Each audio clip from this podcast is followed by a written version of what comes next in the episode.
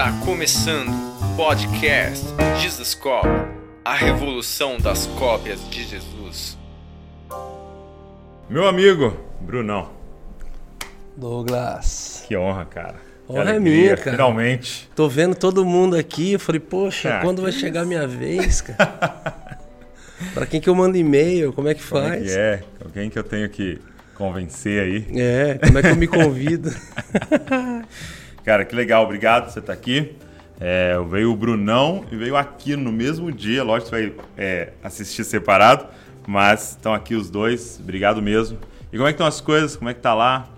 É, aquela terra boa lá, Texas. É Tauba, Texas. Estamos lá naquela santa loucura, né? Ah, parece que a terra toda parou nesse, nessa quarentena que não durou 40 dias, né? Mas por incrível que pareça, foi uma fase que ao mesmo tempo a gente foi levado para um descanso que a gente praticamente não conhecia em 10, 11 anos caminhando pela nação ministrando.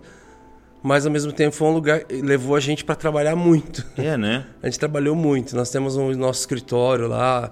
é, e aí, tipo, cara, toda hora lá e resolvendo coisas. E, e a gente já empreendia em outras frentes. Daí a gente teve mais tempo para isso, para aprender. Foi, foi um tempo louco, assim. Mas Como é, que, tem- como é que foi pra vocês, assim, é, nós já estamos, pelo menos na, nossa gravação aqui em março, né? Completando um ano né, de, de quarentena e tal. É, como é que foi pra vocês o início, assim? Lá em março, assim, do ano passado, como é que foi pro, pro Morada, assim? Promo- A, a verdade é, assim, acho que não tinha ninguém que a gente conversava que não esperava. Foi uma surpresa pra gente, né? Foi a primeira vez que a Terra, pelo menos na nossa geração, foi colocada numa quarentena.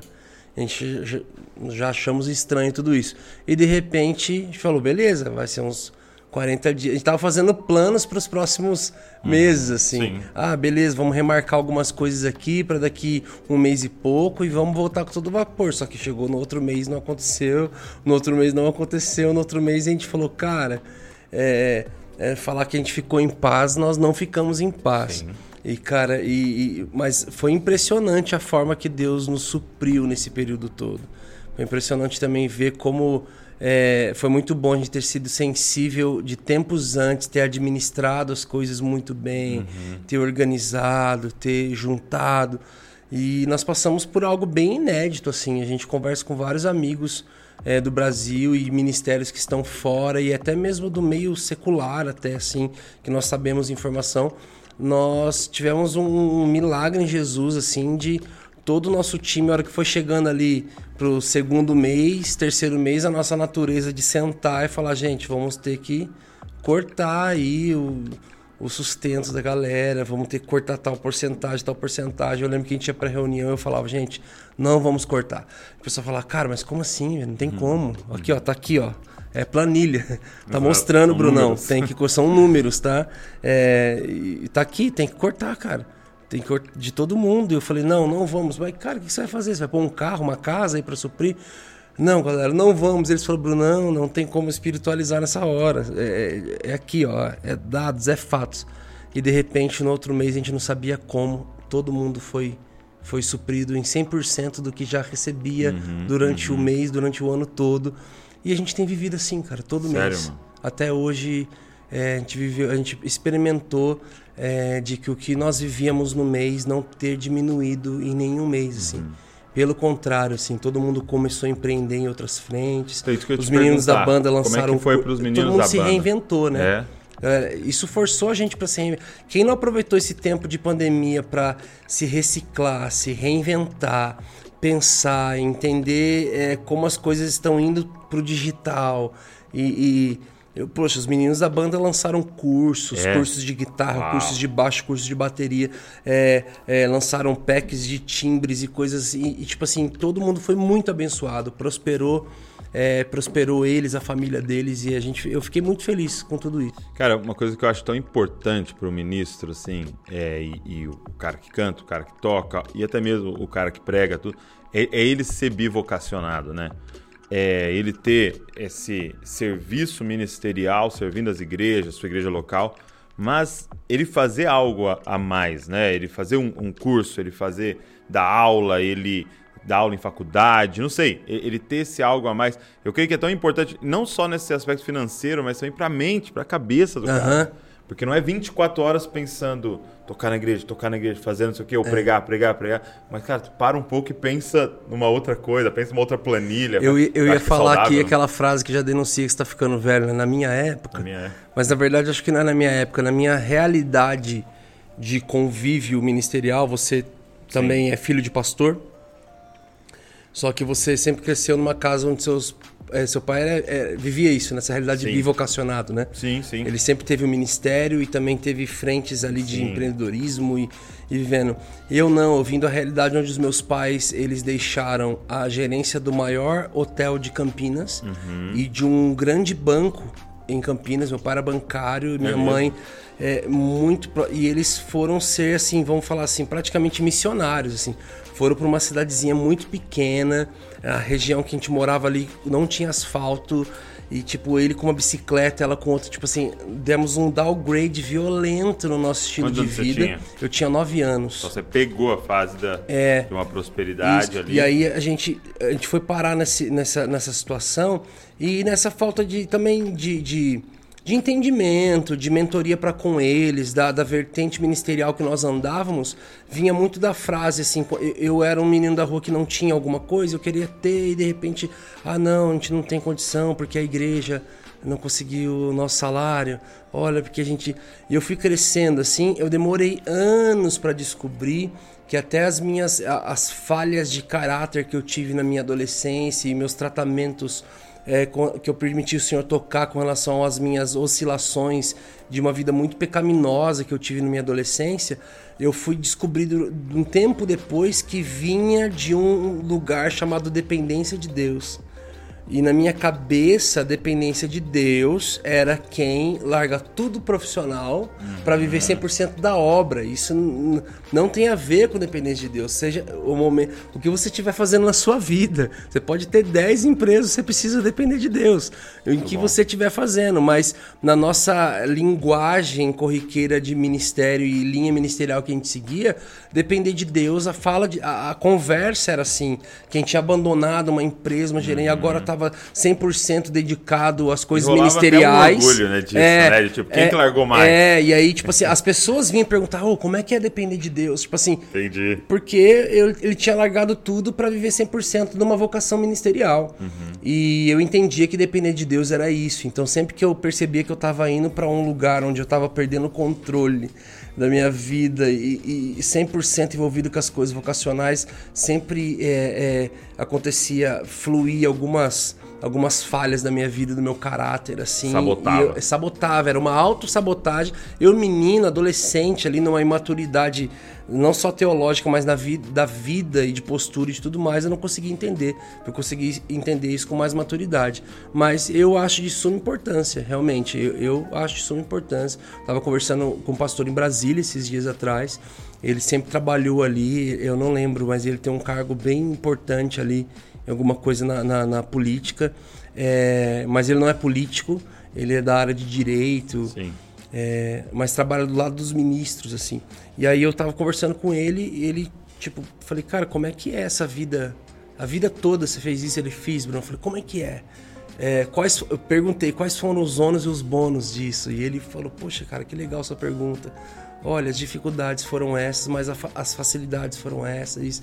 A gente começou a conversar sobre essa vida é, e eu acho importante, né? Eu acho importante. E, cara, sabe uma das coisas que, é, que eu vejo que é tão importante? É, é a questão de o seu ministério tocar a realidade. Porque queira ou não queira, se, se, se eu viajo na sexta, né, ministro sábado, domingo, ou, ou eu tô ali na igreja tal, e aí de segunda também e tal, assim, é, eu corro um risco de entrar numa bolha. Você tá com uma vida sacra, né? Exato. E, e aí eu começar a pregar para a bolha. Pregar como se os problemas fossem só o que tá rolando ali naquela demanda, entendeu? E é verdade. E, e aí, agora, o cara tá lá dentro do, do, do, trabalho dele vendo gente falar palavrão, gente cair em depressão por causa de, de tal coisa, e gente. E aí ele tá vendo a realidade. Aí quando eu vou pregar, eu tenho em mente a galera do meu serviço também. É. Entendeu? Então, mesmo para quem trabalha, que nem eu, eu, eu trabalho das 8 às 5, mas também é num ambiente, né? É uma empresa, o Disascope também, mas é um ambiente, né? É, é de pessoas cristãs ali.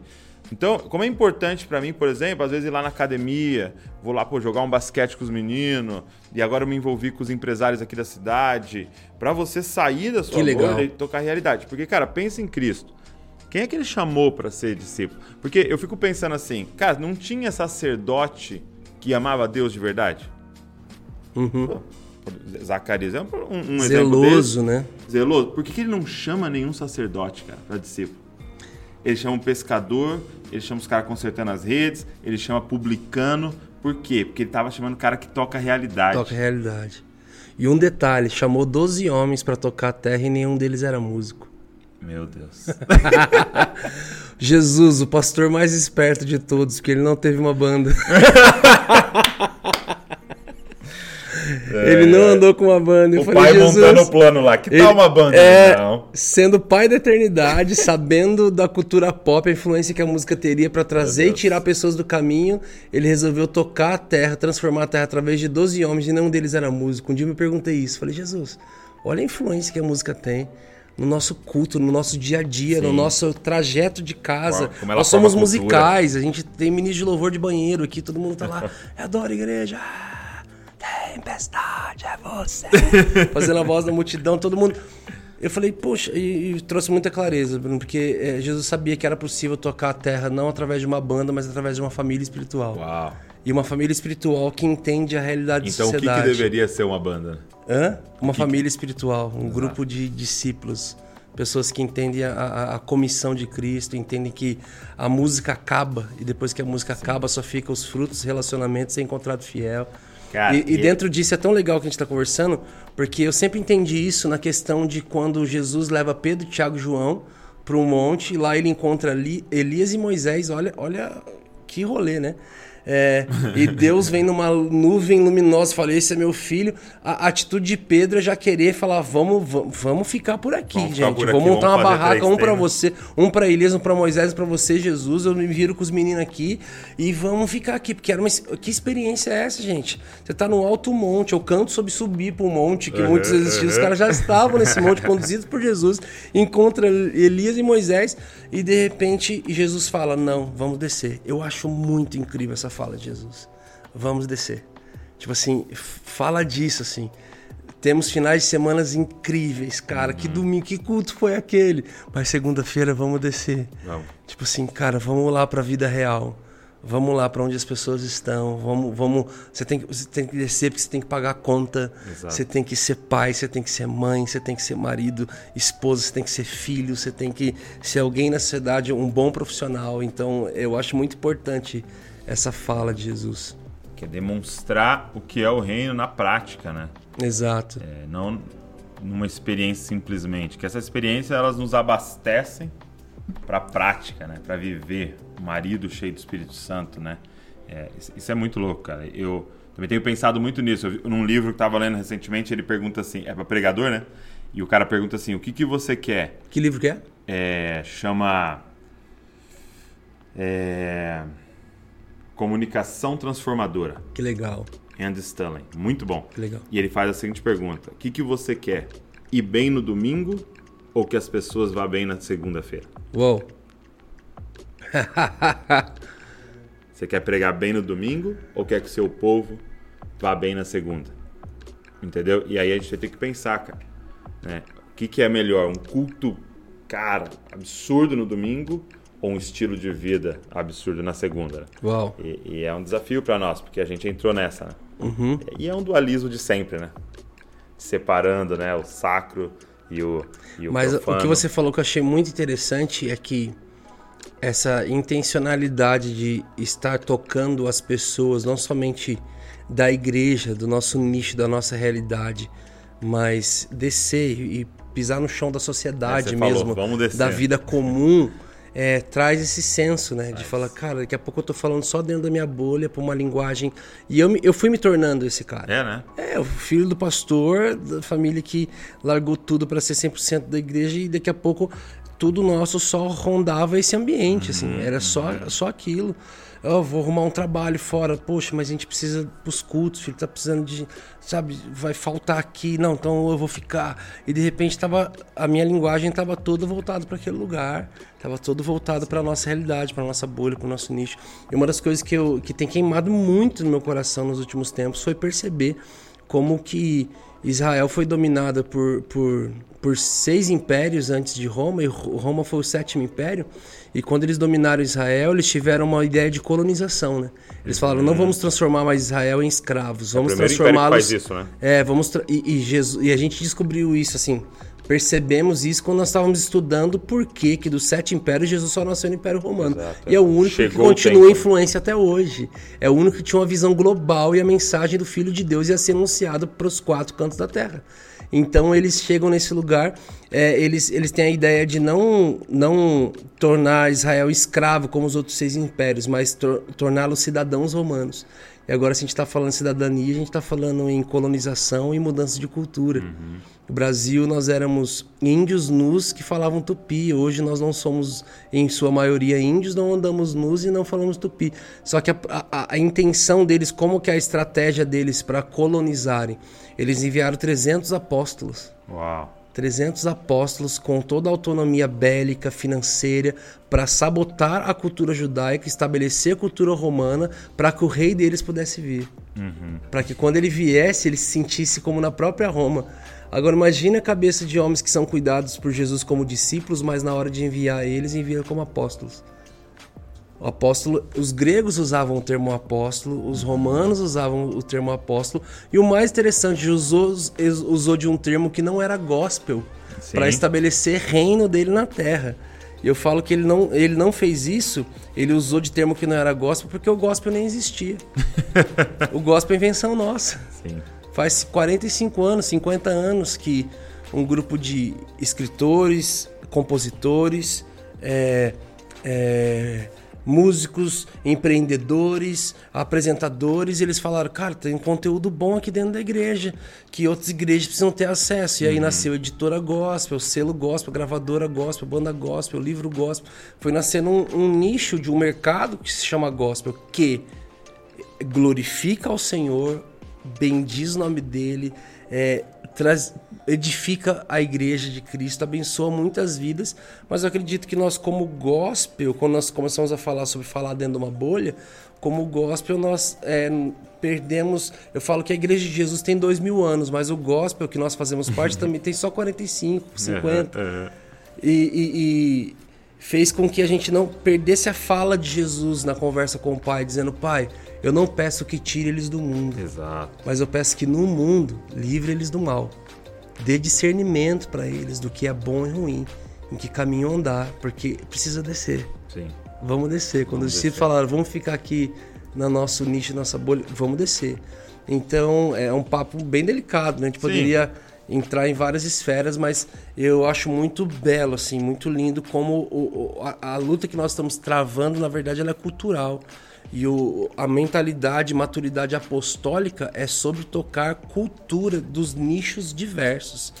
Da gente influenciar com cultura do reino, o empreendedorismo, a arte, Sim. o esporte, com cultura de paz, justiça e alegria. Então, eu acredito nessa, nessa maturidade da nossa mentalidade, assim, que toca o chão daquilo que nós estamos falando. É. Então, por isso é tão importante. Por isso que eu estou vendo muita gente também transicionar para um lugar onde eu só tava falando com a igreja, falando com a igreja, fazendo para a igreja, e de repente eles começaram a, estar tá falando com times de futebol, com grupos de empresários, uhum. com artistas, eles começaram a reunir uma outra galera, estabelecer reino de Deus dentro do coração deles, fora somente da, das quatro paredes do nosso culto convencional. Sim. Eu acho muito importante. É, o, o eu, eu convidei o Paulo Borges para a conferência aquele ano, né? Meu Deus do céu. E aí ele falou assim: ah, eu vou, mas a gente tem que ter uma conversa antes.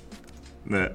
Eu falei, beleza. Aí ele estava em São Paulo, ele falou: vem aqui, eu tô no tal hotel, vem que nós vamos ter uma mesa. Aí fui lá tomar um café com ele, eu e a Val. E é, aí ele começou a fazer algumas perguntas para mim. E, mano, ele perguntou assim para mim: Deixa eu te fazer uma pergunta. É, você me convidou para participar tal, mas a sua conferência vai drenar o Brasil ou irrigar? Você vai trazer as pessoas Uau. e é, pegar elas para você? Ou você vai trazer as pessoas, treiná-las e devolver elas para os lugares? Que incrível. Por quê? Porque aí, aí ele deu um exemplo pra mim. Ele falou, Douglas, por que, que a educação do Brasil tá do jeito que tá? E aí ele falou, sabe um dos motivos? Porque a gente pegou os melhores professores e transformou em líderes de jovens. Sendo que era pra gente ter treinado eles e devolvido. Uau. A gente tá drenando o Brasil e não irrigando. Uau. Aí, mano, ele falou assim: é como a gente tem que deixar de ser lagarta. Entendeu? Que aonde chega, consome tudo. E a gente tem que nascer como borboleta, que fica polinizando os lugares. Que incrível.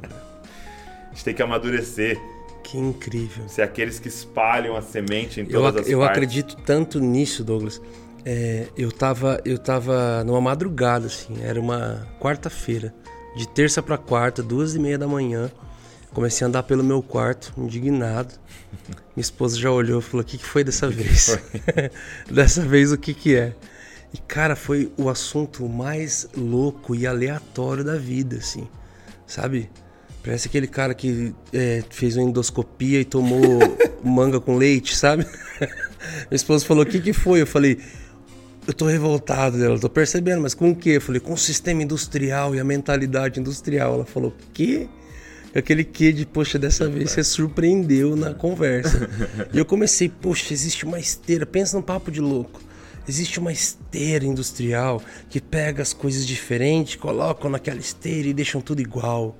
Sabe, igual da indústria. Ela, ah, tá entendendo? Ela, não. Falei, sabe essa esteira que, de, de, que deixa tudo igual? Miriam, é, estão fazendo isso com a gente, estão doutrinando a nossa cabeça. É, a gente é doutrinado para fazer as coisas iguais. A gente pega um iPhone 7 e o 5 estava escrito desenvolvido na Califórnia, reproduzido na China. O 5C estava desenvolvido na Califórnia, reproduzido no Brasil. A gente vê, cara, como nós somos doutrinados para reproduzir o que alguém desenvolveu. É. Eu comecei e falei, puxa, tá entendendo? Ela tô. Falei, Miri, sabe onde nós somos doutrinados com essa mentalidade? Ela falou, não. Eu falei, no sistema brasileiro de ensino, na escola. Pega crianças com histórias né? diferentes, é, é, maneiras, cabeças diferentes, história diferente, família diferente, mentalidade, criação diferente, colocam numa esteira de igualdade de ensino. É assim que se aprende. É aquele que é mais criativo, ele é expulso daquele lugar porque a mentalidade dele funciona de outro. O menino que é mais de exata se dá bem, mas o que é mais de humanas é, se lasca. E a gente começou a conversar sobre isso ela começou, faz sentido. A gente entrou na conversa, começamos a bater um papo e no final da conversa eu falei, Mira, a gente precisa tocar as escolas. E ela, tipo assim, é, quer fazer um projeto igual o Guilherme Batista? Eu falei, não, eu quero ter uma escola. Daí Ela, poxa, Bruno, mas a gente é só uma banda. A gente é só uma banda. Eu falei, eu sei, mas é, daqui a gente precisa pensar em décadas. E se a gente começar a pensar em décadas, daqui 10 anos a gente se torna talvez uma grande autoridade nisso. Mira, vamos tocar as escolas. Ela, mais louca que eu, falou: vamos. Ela começou a desenhar. Falou: ó, então tem que ser um colégio pequeno, com poucas crianças, com pouca estrutura, pra gente aprender como é que é lida. Começamos a desenhar. 9 horas da manhã encontrei um amigo e, e ele falou: Cara, Jesus me deu uma palavra de manhã que eu não entendi nada. Eu falei: O quê? Ele falou: Escola. Eu falei, poxa, ele te deu o título e me deu o texto dele. Que texto? Deu sistema industrial. Comecei a falar com ele, ele. Que? Depois de uma hora, ele. Ah, mano, que legal. Uma e meia da tarde, minha esposa foi levar meu filho na escola. E a dona da escola chamou ela de canto falou: Olha, mamãe, procura outro colégio pro Joshua ano que vem, porque nós vamos fechar. Ela, por quê? Porque nós vamos mudar pra Austrália e eu acho que não tem ninguém querendo comprar uma escola uma hora dessa. tipo, e dois meses depois a gente comprou aquele colégio, É cara. mesmo, cara. Já tem mais de um ano que a gente tá com essa escolinha lá em Taubaté. É, a gente tem sonhos muito maiores. Uau. A gente sonha com uma. Cara, exatamente, não menosprezando os pequenos começos. É uma pequena escola com pouca estrutura. Começou o ensino confessional, as crianças estão sendo alfabetizadas, estão aprendendo as contas e matemáticas, tudo através com as histórias bíblicas. Que louco. Então tá sendo bem legal. E, e isso tudo nasceu de uma. Eu, eu falo que, né, a nossa revolta caminhando muito do lado do nosso propósito, né? Sim. Nossa indignação caminha do lado do propósito. E, e, e nasceu disso. O que o Paulo Borges falou, fala disso mesmo. É. Durante muito tempo, talvez eu só iria. E, e- e não tem nada a ver com a comissão, cada um tem uma comissão. Mas talvez eu queria pegar toda essa indignação e levar para uma escola bíblica. Exato. Não, sabe que- Mas ó, não, nesse- cara, vamos colocar uma exemplo- escola na cidade. Nesse exemplo que você tá dando, né? Talvez a gente chegaria lá e falaria: Sério, vai fechar essa escola? Pô, dava uma igreja top aqui, hein? É. Exato. Esse prédio aqui dava uma igreja top. Dava uma igreja incrível aqui. Ó, salas já todas. Mas, cara, o que a gente pode fazer com uma escola com os princípios do reino de Deus? Exato. O impacto que você pode causar. Exatamente. É muito forte, é muito forte. Cara, isso é muito louco. Agora, deixa eu te fazer uma pergunta aqui. Geralmente faço do começo, mas eu já quero fazer agora. É, você é filho de pastor, né? Como é que foi sua conversão? Né? Uau. Eu sei que Deus não tem neto. É. Como é que foi sua conversão? Como é que foi seu encontro com Jesus? Quando é que você deu a ficha, tipo, cara? Uhum. É, eu sempre cresci, então foi muito natural em casa. é, oração, é, temor do Senhor. é, eu cresci no meu quarto com a minha mãe contando as histórias. é, da- muitas. Eu lembro que quando eu comecei a prestar atenção em pregação, é, eu já conhecia vários textos que estavam falando, porque Legal. minha mãe tinha o costume de sentar no meu quarto antes de eu dormir. A historinha era uma história bíblica, era com um- um- uma Bíblia ali com, com figuras, e eu cresci, eu sonhava com aquelas histórias da Bíblia e tudo mais, fui crescendo com isso. Porém, é, eu fui adquirindo essa, essa oscilação muito grande, assim. Eu, eu fui é, sexualizado muito cedo. É, com sete anos de idade, é, enquanto estava tendo um grupo de oração em casa. Eu estava no quarto com outras crianças mais velhas e eles começaram a falar: Poxa, beija essa menininha aqui, agora faz assim com a boca, agora a gente vai contar até 100 segundos. E aquilo virou uma chave em mim, assim. E quando adolescente eu tive muito problema nessa, nessa área. É, e eu lembro que eu vivia de oscilações e oscilações muito fortes, assim. Mas especificamente, algo aconteceu comigo quando eu tinha 14 anos de idade. 14 anos de idade eu era magro, Meu eu era atleta, seleção brasileira de paro ímpar. Eu era skatista, eu corria mesmo? campeonato, tinha patrocínio, eu tava É queimando mesmo? minha vida por isso. Era o meu sonho desde que eu me conhecia por gente. Desde 5 anos de idade eu olhei e falei, cara, é isso que eu quero fazer. E já tinha passado de um lazer de adolescência pra Uhum. algo sério, assim, eu tava eu, eu queria Treinava aquilo. direto. E cara, em plena sexta-feira me aparece um homem de terno e gravata, dois metros de altura, com terno cromado, aparece na pista de skate Sério. machando, falando em língua estranha. Né? eu já olhei e falei, puxa vida, isso aí é pra mim, cara. Você e eu- sabia que tinha eu, eu endereço. corri dele até falar para e eu dei de frente com aquele homem. Ele começou a orar em língua estranha da maior altura na pista de skate, todo mundo travou e começou a profetizar em mim na frente de todo mundo. E a primeira fala é assim diz o Senhor, isso não é o que eu tenho pra sua vida. E as minhas poucas orações, porque eu não tinha vida de oração com Deus, minhas poucas orações era, era sobre aquilo. Falei, Era sobre eu- aquilo? Era sobre aquilo. Falei, Deus, eu quero fazer isso aqui. Eu quero que dê certo isso aqui. Eu quero que. Andar pra sua glória. E, tipo, eu passei uma vergonha, assim. Eu lembro que eu falava dentro de mim, Jesus, que vergonha. Sério? Desnecessário. Desnecessário. Eu ia pra vigília daqui a pouco. Dez e meia eu ia estar na vigília. Lá no seu escritório todo dia. Exato! Poxa, desnecessário fazer isso comigo. E pô, foi horrível, cara. Todas as minhas manobras se tornaram nome de igrejas e pastores depois daquilo. Malafaia Grind. Era só Caras, ah, você. Universal Slide, era só o nome, só o nome das igrejas e pastores da mídia. E aquilo mexeu comigo, eu tava num culto e falou, poxa, traga o seu melhor ao Senhor. E eu fui com o meu skate, assim, que era um bom skate. Mas eu não tava é, ofertando um skate caro pra igreja, eu tava sacrificando meu sonho pro Senhor. E como eu já sabia um pouco de Bíblia, eu lembrei que quando Abraão foi matar Isaac, o Senhor falou, para. O anjo falou, para. Então eu fui indo devagar para dar oportunidade para Deus levantar alguém e falar: Já vi teu coração, filho, pode parar. Mas isso não aconteceu. Eu tava ali com 14 anos de idade, entregando meu sonho ao Senhor mesmo. E, e, e a partir dali eu comecei a buscar. Eu comecei a buscar, eu falei assim: eu vou, vou parar com as coisas.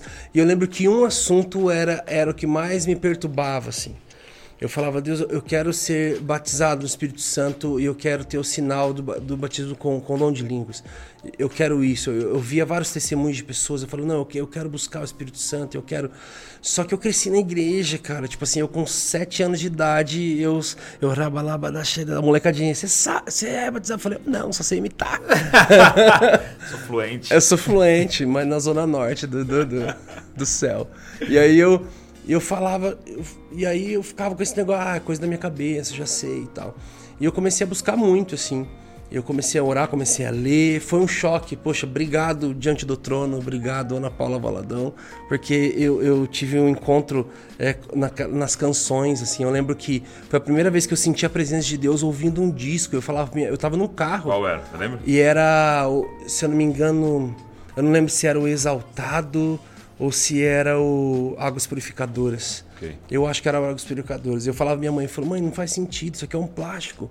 Eu tô sentindo aqueles negócios da igreja. Sério? Dos cultos. E ela falava, filha, porque tem. Ela começou a me explicar sobre aquilo.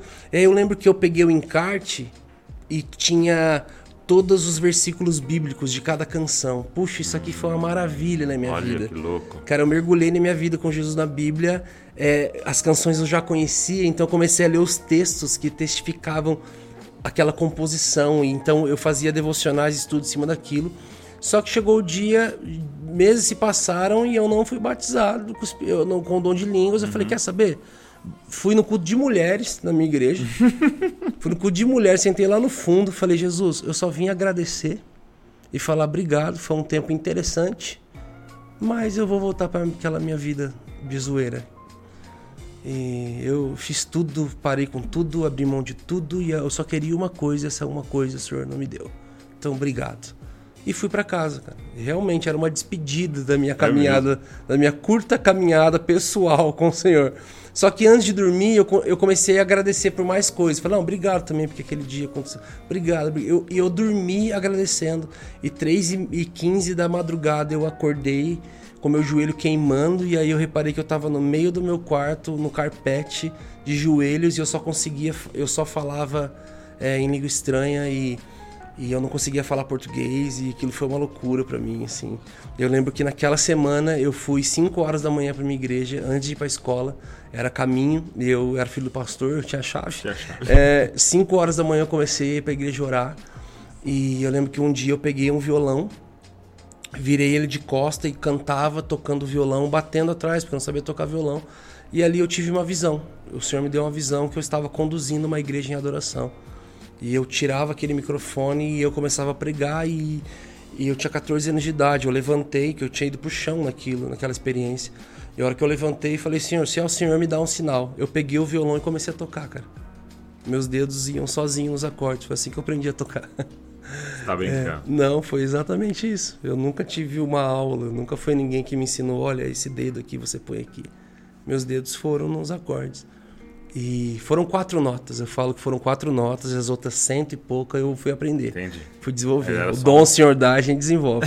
E então eu, eu fui desenvolver o resto. Mas aquilo me impactou muito, sabe? Eu, puxa, eu tinha, eu tinha uma certeza. Eu tinha uma certeza de algo. Eu até falo pros meninos, pra galera que, que convive muito Quantos perto anos de nós. você tinha nessa experiência? 14 anos de idade. Foi na- em 14 E ainda. foi, foi ali nos 14 anos de idade que tudo isso aconteceu. O profeta na pista de skate, a minha oferta de um sonho, a minha busca pelo Espírito Santo e aí um destravamento de uma visão que falava um pouco do meu destino. Então, é, esse foi o meu maior encontro com o Senhor mesmo, assim, isso que E aí, marcou muito. aí você então é, começa a se envolver com a música? Eu tinha muita do... eu era muito doente. Ah, é? Eu era muito Físico? doente. Físico, físico. Eu nasci com bronquite, cresci com bronquite, tive pneumonia, foi. Eu contava, assim. Eu lembro que eu parei de contar lá na 30 e pouco, assim. Isso de bronquite, de pneumonia foi mais tantas. Meu Deus. E internação foram várias, eu contava. E eu lembro que a chave principal virou nisso, assim. Eu lembro que eu fui carregado pelos jovens da minha igreja numa cadeira porque eu não conseguia andar. Eu peguei pneumonia dupla. Com 14 anos de idade, os médicos falaram que meu pulmão estava igual um idoso de 60 anos que fumava. Eu estava perdendo os meus dois pulmões. Eu lembro que eu fui num culto que era um auxiliar do meu pai que estava pregando, um, um dos pastores lá, que foi o mesmo cara que invadiu a pista de skate. É mesmo? É. E ele tava pregando e ele falou, cara, é... ele falou assim, é...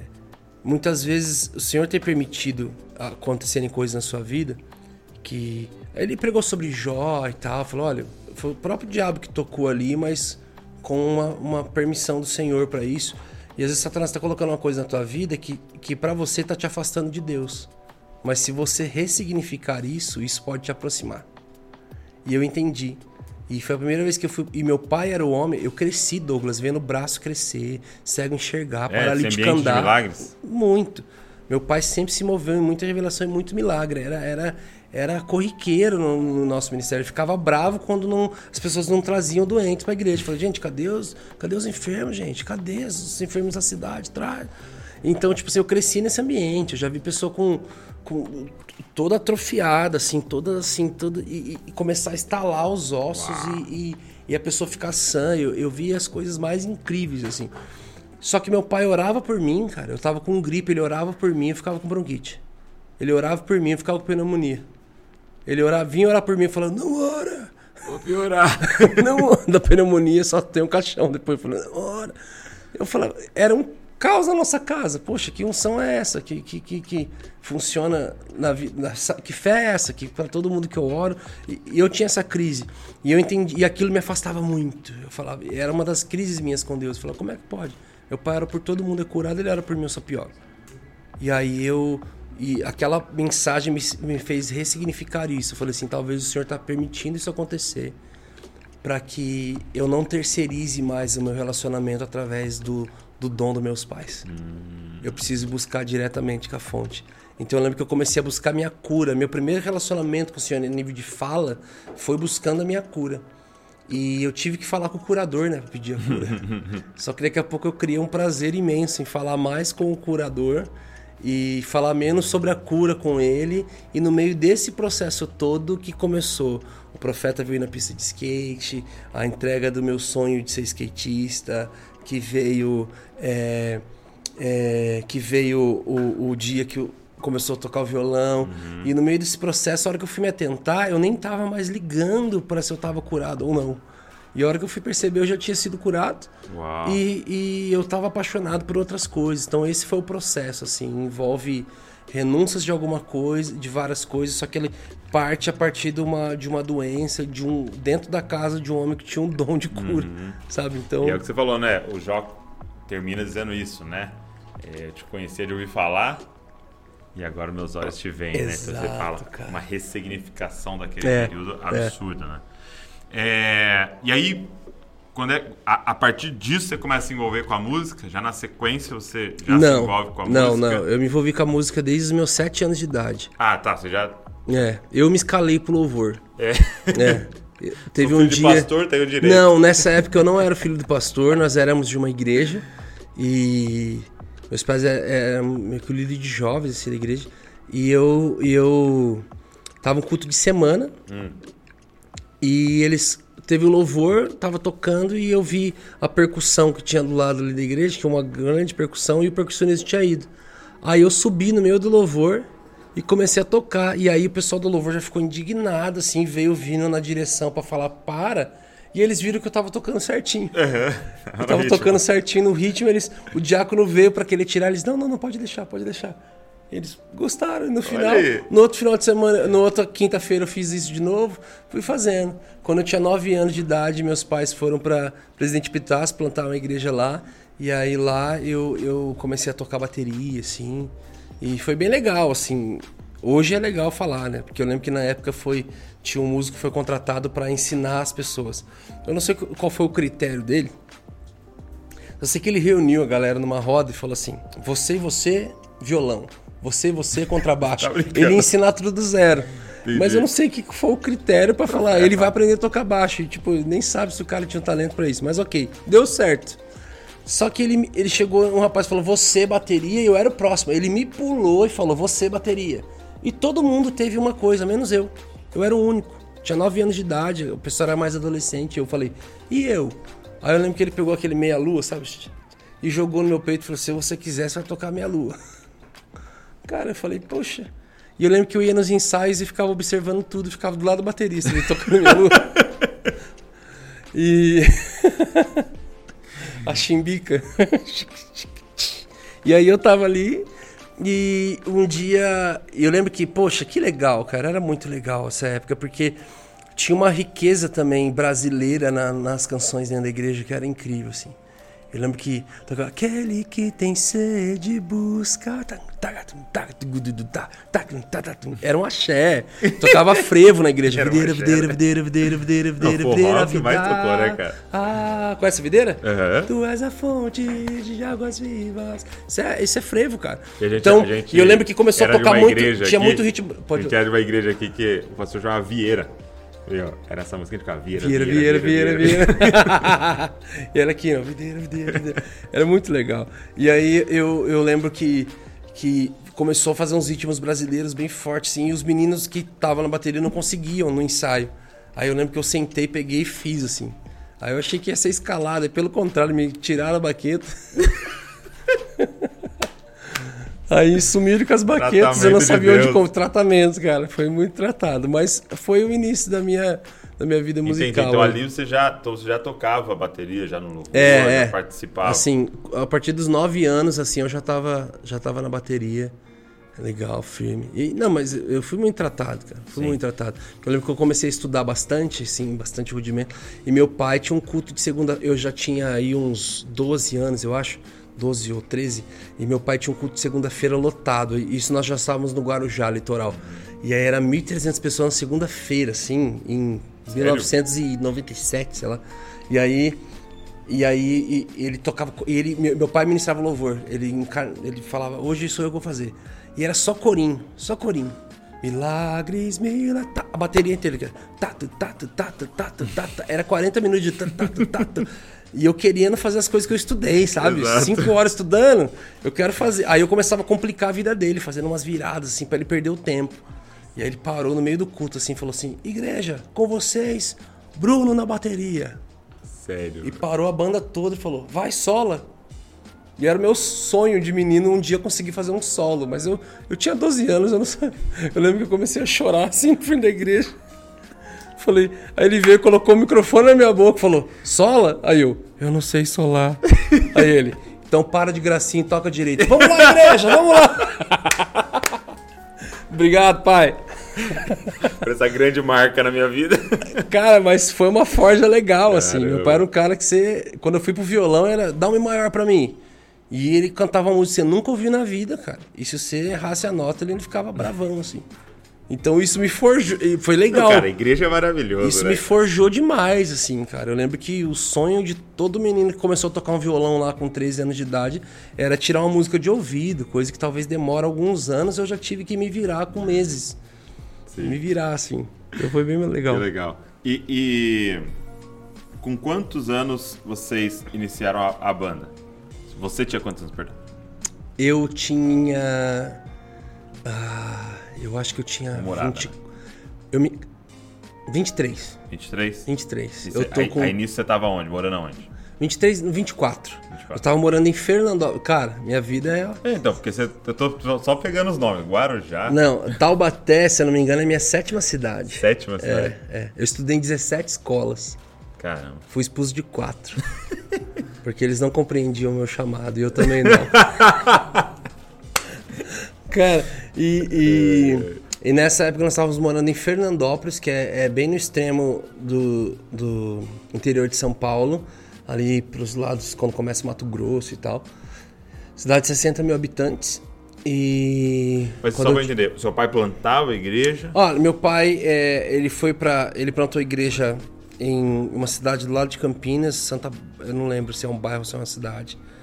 Depois Bárbara disso do ele Oeste? foi, e Santa Bárbara do Oeste. Cidade. É. Depois ele foi para Presidente Pitácio, lá ele plantou a, ig- a igreja lá.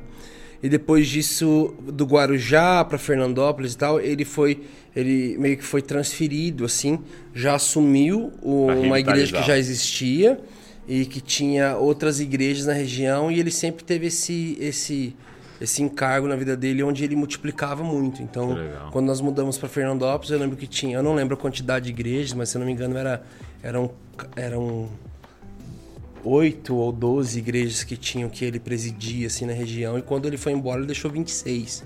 Tipo assim, em várias cidades diferentes. Então ele tinha essa esse apostolado assim. Então você tava em Fernandópolis e, e lá você conhece a galera da banda é, era, era da igreja? É, Da, da é. mesma comunidade? Nós éramos o Ministério de Louvor da igreja local. Ah, vocês eram o Ministério do Louvor? Louvor de jovens e o louvor do domingo era toda a gente. Louvor das senhoras, do asilo, do, do- e literalmente mesmo. Eu só não fui líder de mulher porque eu não era mulher. E- Mas tudo possível dentro da igreja a gente fez. A gente, é, a gente sempre serviu a igreja local lá. É, Diga-se assim, de passagem que na nossa época, nossa realidade, os ministérios de louvor ali da- da- das, das outras igrejas da cidade, ele- nossa, eles eram muito bons, assim. É mesmo. Eles destacavam, sempre que rolava algumas programações que, Que juntava. que juntava, a gente tinha que apelar pro jejum hard, assim, pra falar, Jesus, se o senhor não garantia a gente, tá vergonha feia a lá. coisa. É, e a gente foi crescendo ali. E aí, quando eu sempre fui um, um caçador de coisas que a galera não conhecia, assim, eu sempre busquei, sabe, a deep web da adoração, assim, sabe?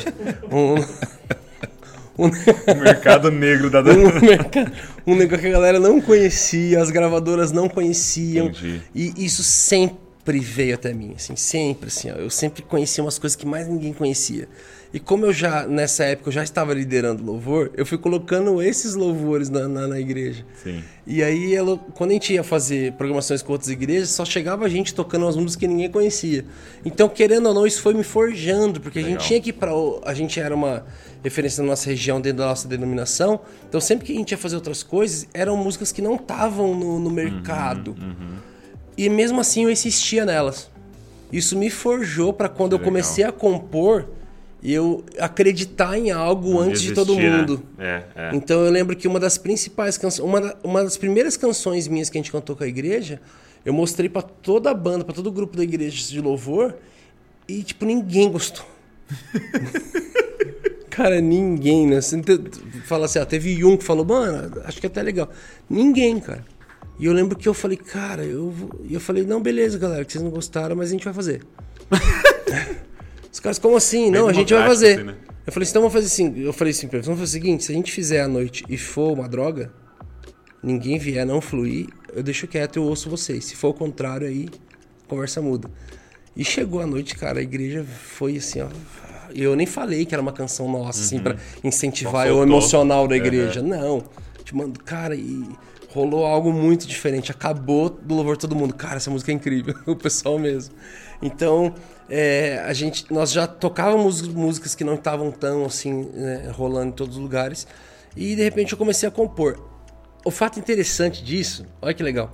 Eu lembro que eu passei minha, minha primeira e única vez na minha vida que eu passei uma madrugada toda junto com a Miriam e com a Simone. Hoje a Simone é missionária e a Miriam é minha esposa. A gente era tudo molecada. Ah, não amigo. era sua esposa? Não, Aham. não. E aí é, eu lembro que nós estávamos. Ficamos uma madrugada inteira traduzindo uma música da Hilson. E, e ficamos uma madrugada inteira, assim, foram horas, porque não era só Achando traduzir, palavras. era fazer a É, versão, tem a- o que era, tal, tal. E a gente nem cantava a versão na igreja. Eu falei, cara, vamos fazer. E aí nós fizemos, não deu tempo de, de fazer com a igreja naquele domingo, a gente deixou pra fazer no outro. Só que naquela. Aí quando foi, tipo assim, segunda-feira, saiu um CD de não sei quem no Brasil com aquela música. E era tipo um ministro de louvor muito hypado. Tipo assim, o Brasil inteiro ia cantar aquela Uhum. versão. Eu fiquei tão frustrado, cara. Porque você queria o, Tão o frustrado, novo. tão frustrado assim. E a gente não era ninguém. Eu falei, cara, eu fiquei com tanta raiva que eu virei assim. Falei, cara, pô, dediquei uma madrugada da minha vida pra isso. E aí eu lembro que eu virei no quintal da casa da Miriam assim e falei: Quer saber? A gente vai cantar domingo. Vai cantar aquela música? Eu falei: Não, vai cantar outra, uma nossa dela. Mas a gente não tem música. Falei: Vamos fazer hoje. Catei o violão e fiz minha primeira, minha primeira música. E isso me levou pra esse lugar, assim. E foi muito louco. E até hoje a gente nunca gravou nenhuma versão. Que louco. É, Porque- mas foi a chave, sabe? Que me. Foi uma Interessante, indignação. Foi uma indignação, assim, sabe? Tivesse cantado aquela versão e dado certo, quem sabe Talvez não- a versão, história né? não seria a mesma, sabe? Mas é bem legal. Cara, que legal. Agora, uma coisa que eu acho incrível, assim, da história de vocês... É, hoje você tá com quantos anos? 34. Então, é, eu conheço Morada, talvez 2017. Anos, é, seis, é, quatro anos, cinco anos. É, mas vocês têm 10 anos. É. E eu acho isso incrível. Eu queria que você compartilhasse um pouco disso, principalmente pra galera que tá iniciando algum projeto, nem, nem só musical, mas até um cara que tá começando a pregar, um cara que tá escrevendo um livro, um cara que tá começando um Instagram, um cara que tá começando uma empresa. Porque a gente tem essa ansiedade, né? E às vezes a gente tá dois anos, três anos fazendo e não aconteceu a parada, né? Tipo, e vocês estavam lá fazendo essa mesma parada e tal. Isso é, é, eu falo que é a melhor coisa que nos que aconteceu. Tem anos, né, o Morada? A melhor anos. é, tem muita gente que conhece a gente a partir de 2017. E foi a melhor coisa que aconteceu na nossa vida. Foi ter demorado aí 7, 8 anos para Jesus ter mostrado a gente. E a melhor coisa é porque eu já realmente não queria esse lugar. Eu, não de... eu já não desejava mais esse lugar. De não início, tem como. Sim? Não, de início não tem como, porque uh, nós temos todos os drives de ser bem sucedido, de. Eh, só que a gente confunde a bem sucessão da vida, o sucesso da vida com fama. Hum. E eu lembro que, é, com certeza, a gente começou por influência de alguém que a gente ouviu com algo gravado e que a gente é, assistiu e que nós íamos outras igrejas cantando. Sim. Poxa, eu lembro quando eu era menino, nessa fase, 14 anos de idade, eu lembro que para mim o trunfo da minha vida era o dia que alguém me chamasse de ministro de louvor. Eu falava assim, mano, isso é sensacional. Ah, venci. E tipo assim, venci na vida, assim.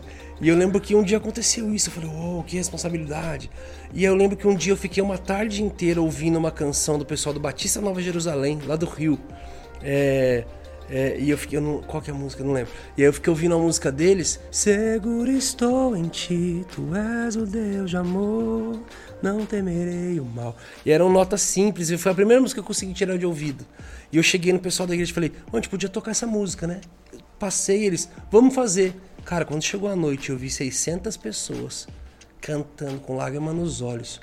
Porque um moleque de 14 anos ouviu em casa e agora tinha uma igreja, cara a noiva de Cristo, assim, cantando algo para ele, cara, a ficha caiu assim na hora.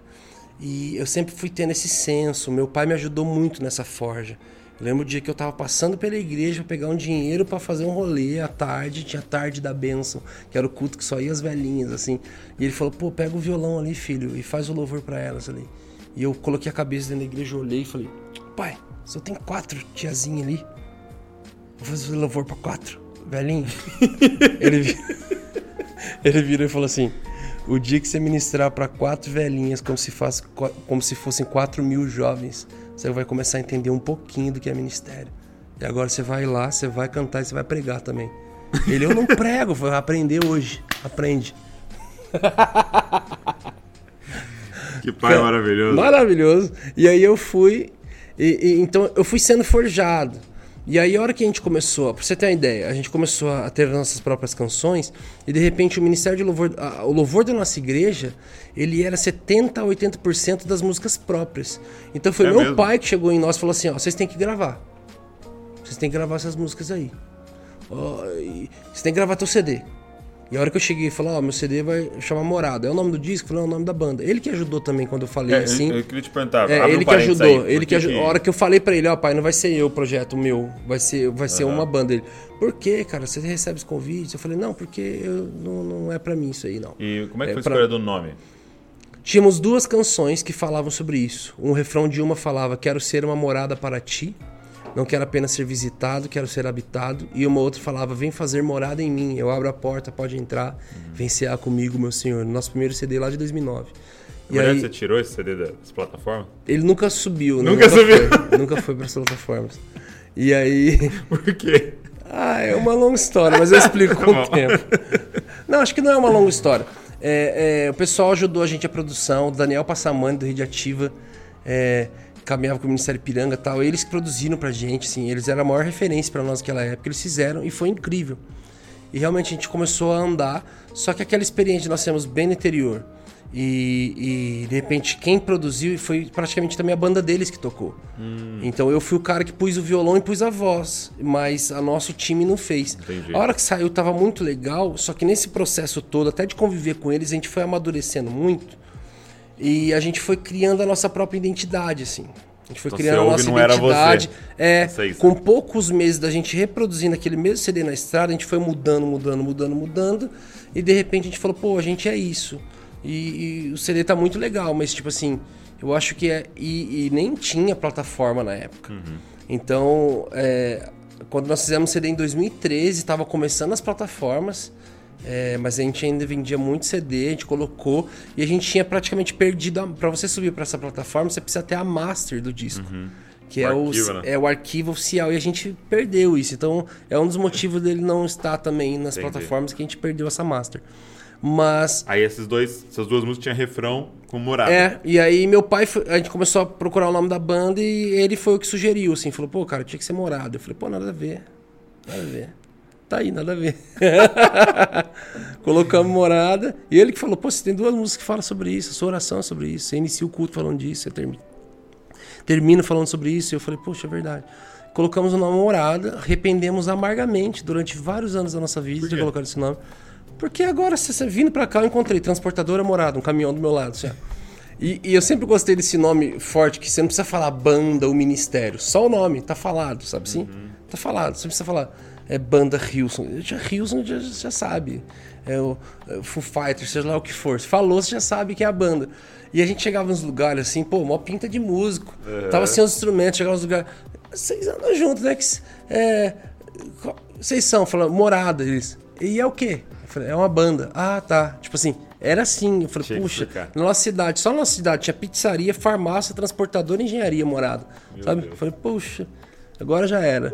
Graças a Deus que Deu deu, certo. deu, deu, certo. Mas o resumo da, da, da história é que nós começamos a caminhar, aceitei os convites da região, porque meu pai falou eu, que eu tinha que aceitar. Começamos a caminhar ali na nossa região, ministrando as nossas canções. Eu lembro que bem no início, assim, a gente foi muito pra Belém do Pará. Tinha um amigo, Marcos, e a gente compôs várias músicas que acabou indo pros outros CDs nossos.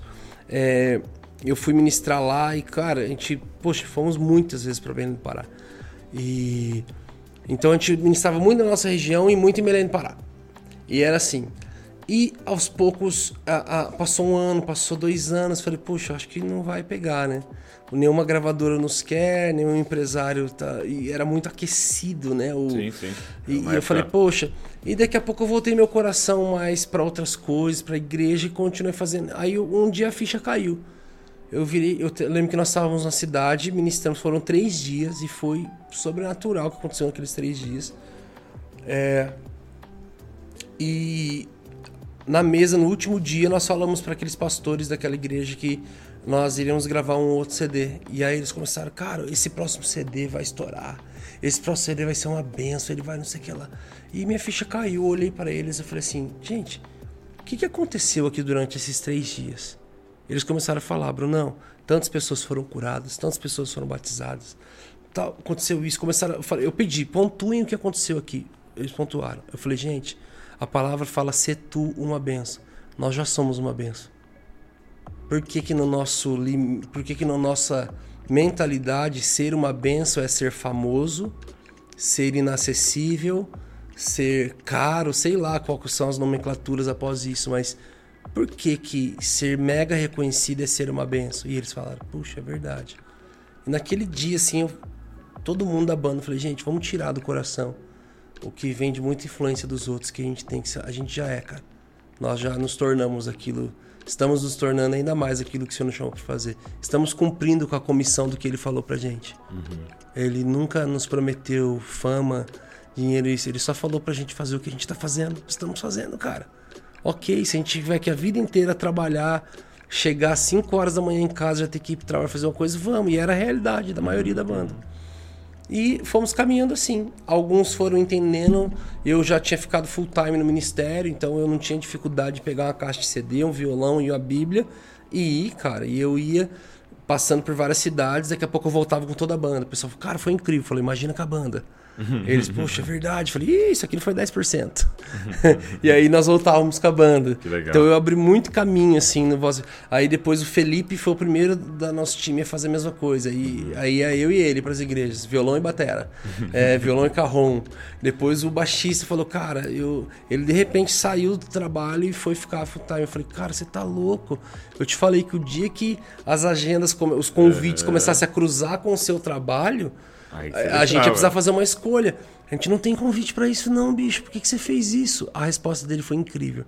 Ele já era farmacêutico há 16 anos. Ele falou assim: Porque, Brunão, eu me imaginei é, já com a idade avançada, atrás de um balcão, imaginando como é que teria sido se eu tivesse coragem de ter ido. Então eu prefiro ir e talvez não der certo e voltar do que ficar a vida inteira lá imaginando como é que teria sido. Então eu vim, cara, ele passou um perreio, mano. Tipo assim, foi muito louco. É, louco no sentido, assim, mal da coisa, mas num uhum. processo muito divino também. Poxa, ele morava bem, ganhava bem, tinha o seu carro, tinha sua moto, carro bom, moto boa. Ele perdeu moto, ele perdeu carro, ele perdeu casa, foi morar com a sogra, cara, perdeu os móveis. Tipo assim, velho, tipo assim, falei, cara, o que, que aconteceu? Tipo assim, a gente praticamente vendendo o almoço para comprar a janta, mas, cara, com um sorriso no rosto. E a gente nem conversava sobre um dia isso dar certo. A gente falou, oh, esse negócio tem que estourar. A gente falou, cara, não, tipo assim, um dia a gente vai colher disso, cara. A gente vai ter condições para outras coisas. Realmente. E quando chegou em. E a gente foi fazendo muito circuito dentro das denominações, né? Uhum. Tem aquelas bandas e cantores que só cantam dentro da Assembleia, sim, sim. dentro da, do Bola de Neve, dentro do. A gente tinha um circuito em algumas denominações específicas, assim, uhum. que a gente rodava bem dentro delas. E era assim, a gente um ia sexta-feira, é, né? a gente ia sexta-feira aqui no Douglas, e o Douglas fala, e como é que vocês estão? Falou, pô, a gente tá livre final de semana, então vou falar pro Paulinho e pro Claudio receber vocês. Você não sabe, você não domingo. E a gente ia aparecer na igreja, que nem nos convidou, que foi amigo que chamou. A gente fazia muito isso. E tipo, oferta de coração, e, pô, muita gente não tinha coração também. E. cara, e acontece. E, cara, foi incrível. Até que chegou em 2015, é, nós fomos para Taubaté é, para Poema. E quando chegou em novembro de 2016, nós gravamos o CD Uma Coisa. É, gravamos o CD, ele só foi ser lançado em fevereiro de 2017. Uhum. E aí eu lembro que nesse intervalo, assim, eu tava num tempo com o Senhor em casa e Jesus falou comigo. E, e vocês nem iam gravar, né?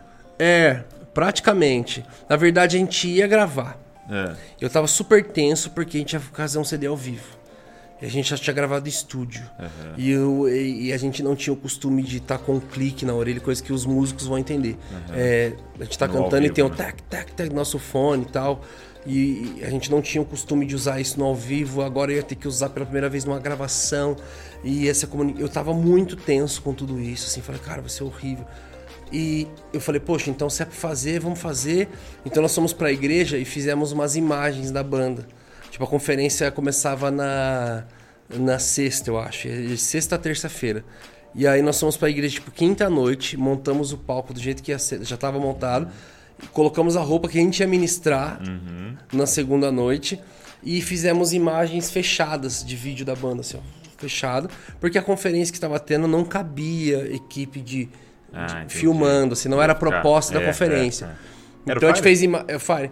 Aí nós fizemos essa, essas imagens para na segunda pegar imagens lá de longe da igreja, assim, e juntar tudo isso e ter material para pelo menos quatro vídeos, porque até a gente não tinha um vídeo no YouTube direito. E aí eu falei, vamos fazer. Quando chegou na. na acho que no domingo, assim, a gente ia ministrar na segunda noite, que era o momento mais hype da, da conferência. E era dia útil, assim, então a galera e o Leandro, nosso pastor, falou assim: Cara, vocês vão. Eu mudei. Quem vai fazer à noite é o Cultura do Céu. E vocês vão fazer à tarde. Tipo assim, segunda-feira à tarde de um dia útil. Uma conferência que tinha duas mil pessoas, tinha 200. 200? 200, numa sessão da tarde. Eu fiquei tão mordido, porque como mudou para amanhã, já ia ter portas abertas e a gente ia ter perdido os vídeos. Que os vídeos foram feitos à noite, sem luz externa. Entendi, né? À tarde a gente não ia poder fechar as portas da igreja, as pessoas iam poder sair e entrar. Falei, puxa, perdemos o vídeo. Automaticamente já perdemos o vídeo. Ia ter luz diferente. Aí fiquei frustrado com aquilo. Falei, pô, que, que brincou com a minha cara. Fiquei mó frustrado. E eu falei pros meninos, quer saber? Eu não vou gravar nada não. Eu vou gravar, eu já tô tenso, agora tá, tá dando tudo errado. Não vamos gravar CD nenhum. Vamos. Depois eu combino aqui com, com a igreja nossa mesmo e a gente passa um final de semana todo ministrando aqui na igreja. A gente ministra os três cultos de domingo e grava o CD assim. E aí a gente vê qual que ficou melhor grava. Então não vamos gravar. Aí o Felipe, nosso bater, falou: Cara, mas vamos fazer as músicas do disco e vamos. E vamos. E deixa eu soltar o clique aqui. Falei: Ah, beleza. Aí soltou. E a gente fez. Nossa.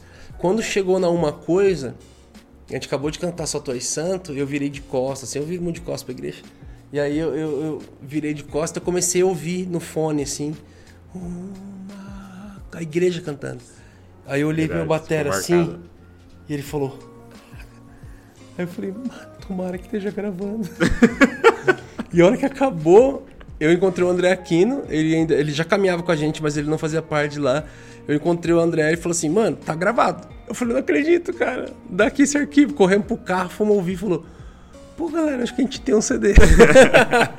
e aí, depois desse processo de mix E é legal tudo porque tirou mais. toda a atenção, né? É, Porque vamos fazer um louvor aqui. E, Cara, cara, gravou legal. sem a igreja tá sabendo. Várias coisas da nossa igreja foram gravadas sem a igreja saber. Isso é, É? bem legal, sempre. Pss, 90% das coisas que foram gravadas lá, a igreja não sabia que estava sendo gravado. Ficou sabendo quando acabou. pra colher o genuíno mesmo. Uhum. E, e, E aí, a partir de uma coisa e que aí, realmente. é, aí Jesus falou comigo no quarto um dia, na sala de casa, eu tava adorando assim, num tempo particular, e, e Jesus falou dentro de mim, eu vou mostrar vocês. Ele falou assim, eu vou mostrar vocês. Eu falei, hã? Eu falei, vou mostrar vocês, eu vou dar voz, notoriedade e plataforma. Eu falei, ok. E aí fomos pro Som do Secreto, que era uma conversa minha com Aquino há anos e anos e anos. Começou em 2013, quando nós conhecemos, que ele foi gravar um banjo pro nosso CD. A gente começou a se aproximar. E a gente falava, pô, a gente faz- podia fazer uma tour folk no Brasil, assim, mó. E foi, pô, podemos fazer uma live no Facebook. Poxa, vamos, vamos, só adorar. Pô, vamos chamar o Alessandro, que tá aproximando da gente. Vamos, pô, vamos chamar o Tom, vamos. E, cara, a hora que a gente foi ver, bateu um milhão de pessoas no, no Facebook. Na época que nem se falava em live, nem existia essa Sim, live de música no YouTube. 2017. E aí, é, lá o Senhor usou quatro pessoas pra falar a mesma coisa pra mim. Jesus disse que vai mostrar vocês. E, cara, a partir dali começou uma loucura, assim. A gente não tinha nem estrutura para aquilo que o senhor estava falando. A gente não tinha equipe, estrutura, a gente não tinha profissionalismo suficiente para tudo aquilo.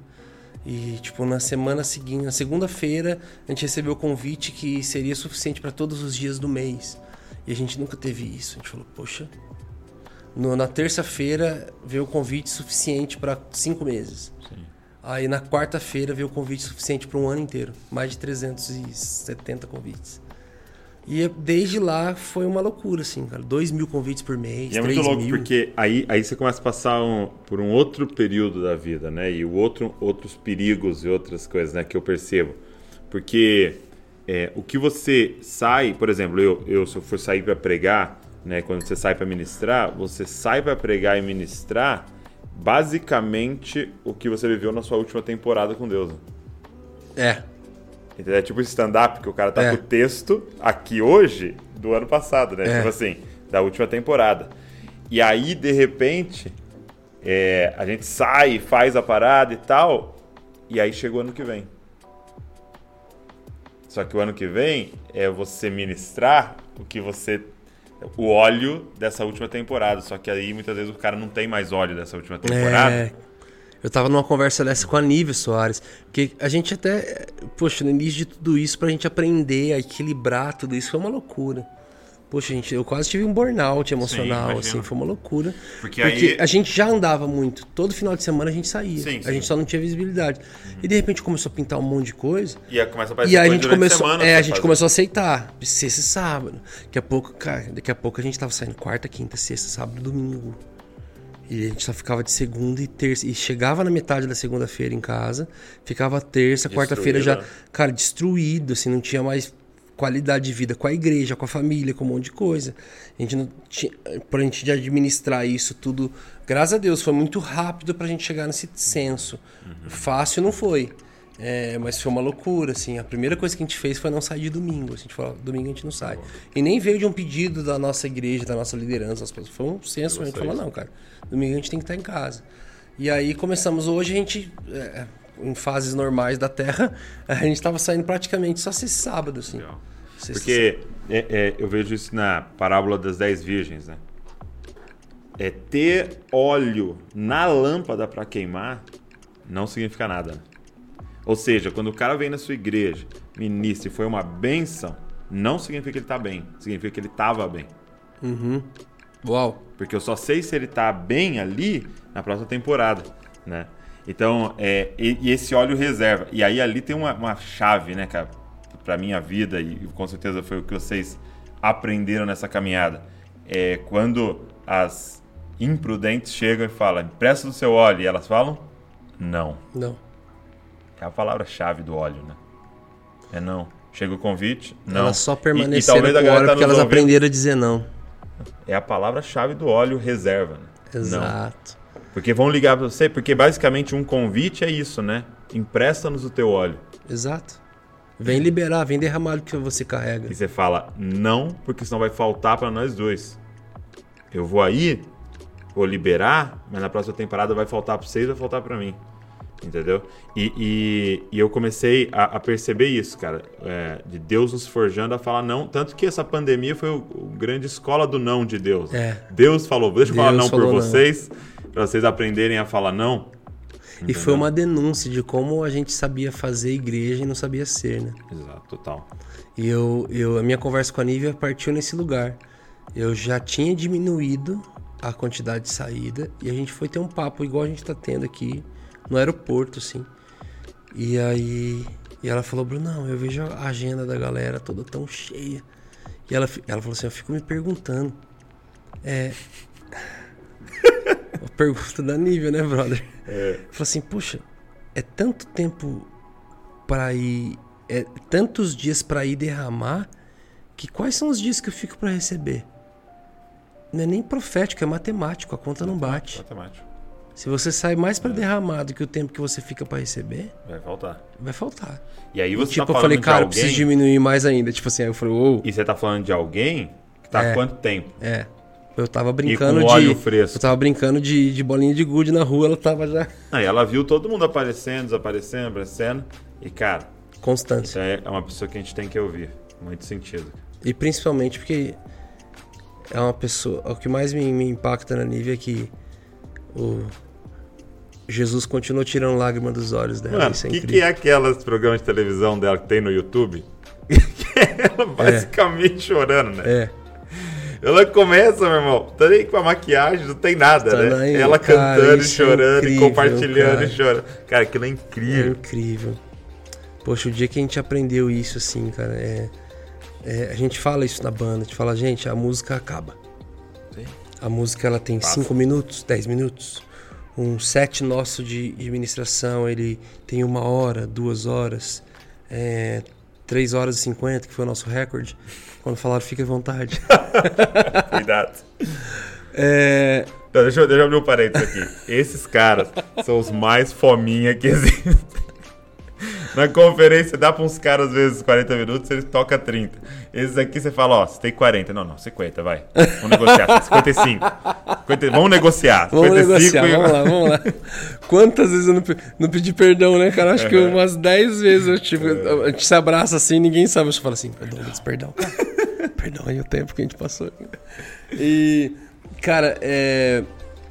Mas a música passa, né? É, a música acaba, ela dura minutos, ela dura horas, e a hora que acabar, só vão ficar os relacionamentos, os frutos e ser encontrado fiel. E o legal é que a gente já tinha sido meio que forjado nisso, é, quando a gente não tinha visibilidade. Então, a gente, não a gente não tinha visibilidade, não tinha filas de pessoa querendo tirar um pedaço, tirar uma selfie ou pedir alguma coisa. Cara, era uma galerinha desconhecida que apareceu aqui na igreja, uns meninos, pô, cantou e foi muito legal. E a gente tava atrás de relacionamento, a gente tava atrás de... Então isso forjou muito a gente. A gente já saiu de eventos gigantescos no Brasil, assim, com 20, 30 mil pessoas. E a gente foi pro hotel chorar, cara.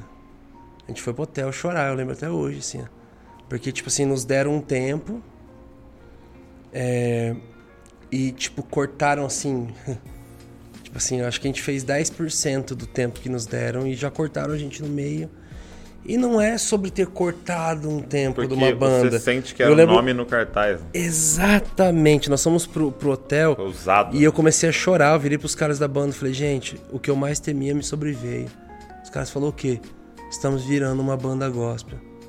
Eles não chamaram a gente pelo que a gente carrega. Eles não chamaram a gente porque queriam um relacionamento. A nossa música deu certo e ajuda a trazer mais inscrição pro evento. Aí todo mundo começou a chorar, cara. Eu falei, a hora de Cara, foi, não, ó, né, de lembrar eu já começo a arrepiar, porque foi um dos dias mais incríveis que Jesus nos encontrou, assim. Quando eu falo que a gente lavou o chão de lágrimas, não é no sentido, assim, literal da coisa. A gente, eu fui andar e escorregava tudo, porque, cara, a gente se derramou em lágrimas, assim. E foi muito louco, assim, é, é, é bem particular, mas é bem importante falar. Naquela semana, cinco pessoas diferentes tinham tido um sonho que o avião que o Morado estava caía. Eu fui uma delas. Eu tive hum. esse sonho.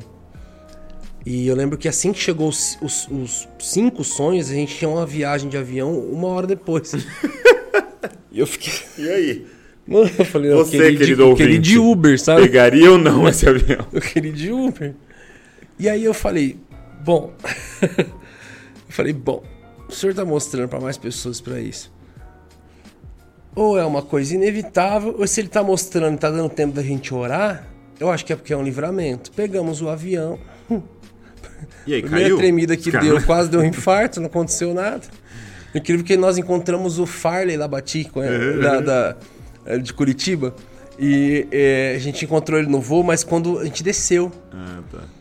E aí é, eu vi que eles olharam estranho pra gente assim, porque eles estavam indo e uma moça falou: Olha, eu sonhei que um avião, sei que vocês estavam cair, tinha uma, um Deus. time. Tinha a ver com a gente também o sonho. Uhum. E aí eles ficaram, não, tava... a hora que acabou, que a gente desceu e eles olharam pra gente, a Dani, a esposa dele, fez assim.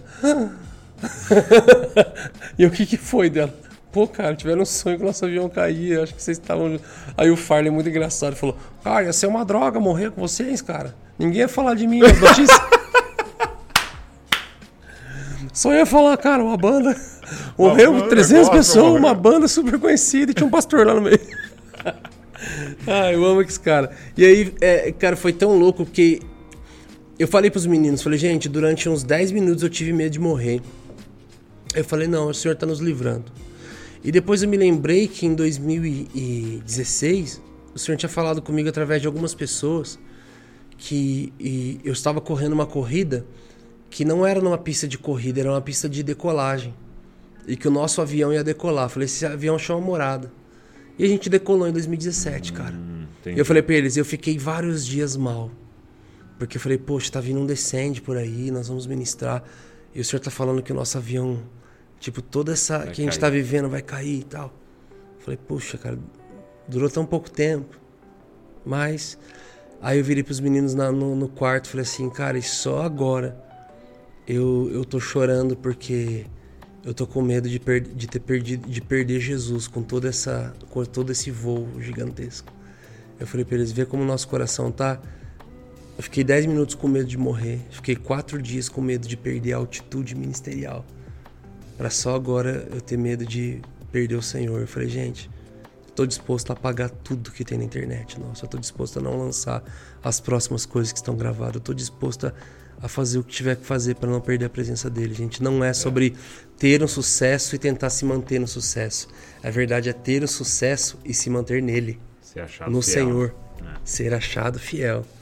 Por isso que a parte mais difícil depois que a música acaba é não só os relacionamentos, os frutos, mas o principal, ser encontrado fiel. Tá Consegui, depois de todo esse rolê, olhar no espelho e falar: puxa, eu fui marido de uma mulher só. Eu, eu, Jesus ainda arranca lágrimas dos meus olhos. E, e, e, é muito doido, assim, cara. Eu passei os últimos um ano e meio da minha vida numa grande crise, assim, sabe? Eu comecei a empreender bastante, e aí eu tava com morada na estrada, e eu comecei a achar que eu tava tendo uma crise de identidade vocacional, eu comecei a achar que eu tava tendo crises diferentes, até que uma pergunta me destravou, assim. Meu pai falou, filho, é, quais são os planos pro morada o ano que vem? E eu, pai, eu só sei que dá para gravar e que dá para lançar. Todo o resto eu não sei. Fica dependente de fase verde, fase laranja, fase vermelha, dependente de vacina. Eu falei, pai, eu não sei nada. Eu achei que essa quarentena ter 40 dias. E passou. Tá indo para um ano. Eu falei, quer saber, pai? A verdade é que eu não sei nada sobre 2021, mas eu sei alguém que sabe tudo. E aí isso me fez refletir sobre, puxa, um ministério bem sucedido e uma vida relevante é, começou a me levar. É muito fácil você é levado por um flerte começar a flertar com um lugar de não dependência de Deus. Sim. De eu faço as minhas escolhas e faz porque a coisa dá certo. Porque eu tô. E aí isso me levou para uma reflexão muito louca. Você juntei todo o nosso time e falei, gente, eu, eu não. É, eu não parei de depender de Deus. Mas só de perceber que nas minhas emoções eu comecei a flertar com esse lugar, eu fiquei desse jeito. Falei, gente, então é, é, é muito louco essa, essa saída, essa, essa passada de óleo, saber falar não, saber ter, e tipo hoje tem tudo voltado ao lugar, tudo é, foi um, um, tempo muito doido assim, sabe? Foi um tempo muito louco e a coisa melhor de que eu tenho com o meu time, com a minha galera, é que eu nunca paguei de super-herói assim pros caras, sabe? Eu tô Sim. bem, tô bem, não tô bem, não tô bem, então tipo assim eu tento, mas minha cara não não deixa eu, eu eu ser falso com as minhas emoções. Todo mundo sabia que eu estava numa fase que não era muito boa. Porém, eu sou um cara que prega sobre crises, né? Eu falo sobre crises há anos, assim, sobre a crisálida, a lagarta entrando no bulbo de um casulo e dentro desse lugar secreto sofrendo, espasmos de crisálida. Quanto mais crise ela tem nesse lugar, maiores são as asas, os voos. Então, quando eu juntei todo mundo, falei, gente, eu te passei por uma grande crise. Vocês viram que eu estava estranho? Eu estava estranho. Eu passei por essa crise e e eu saí, cara. Saí, todo mundo, pô, cara, que bom ter você de volta, que bom que teu coração tá no lugar novamente, que bom, isso, aquilo. E aí alguém falou, cara, imagine que a gente vai viver depois disso, porque se essa crise foi a maior de todas, eu quanto creio. maior a crise, maior o voo, maior isso. E, cara, é muito legal, assim, os processos de Deus, a gente tá atento para as coisas. Era um lugar que a gente tinha tudo para estar. Tá ovacionado, poxa, um ginásio, vinte e poucas mil pessoas cantando em uma só voz. Pô, só porque cortaram o seu tempo? Não, cara. Era muito mais sobre a gente Sim. avaliar, não era nem sobre eles, assim, sabe? Eles tinham toda uma programação, horário para entregar, gente que atrasou, multa para pagar se passasse do horário. Talvez se eu tivesse na organização eu faria a mesma coisa. Mas como isso ressignificou muita coisa da nossa caminhada ali. É muito importante. Tá atento. Amigo, que papo bom. Obrigado, viu, por esse tempo aqui. E queria honrar muito é, seu pai, cara, nessa conversa. É, depois a gente poderia contar quantas vezes você falou dele aqui e o quão importante ele foi em tudo isso, cara. De, desde lá atrás, desde jogar você na fogueira, desde fazer essa pergunta agora no final. É muito bonito ver isso aí. E eu queria honrar muito ele aqui nesse podcast. Falar é. obrigado por ter discipulado esse menino está discipulando ainda, né? Muito bom. Valeu, mano. Valeu, meu amigo. Tamo junto. Deus abençoe você. Obrigado você que está aqui ouvindo, assistindo a gente. Deus te abençoe. E não se esqueça, você é uma cópia de Jesus. Valeu.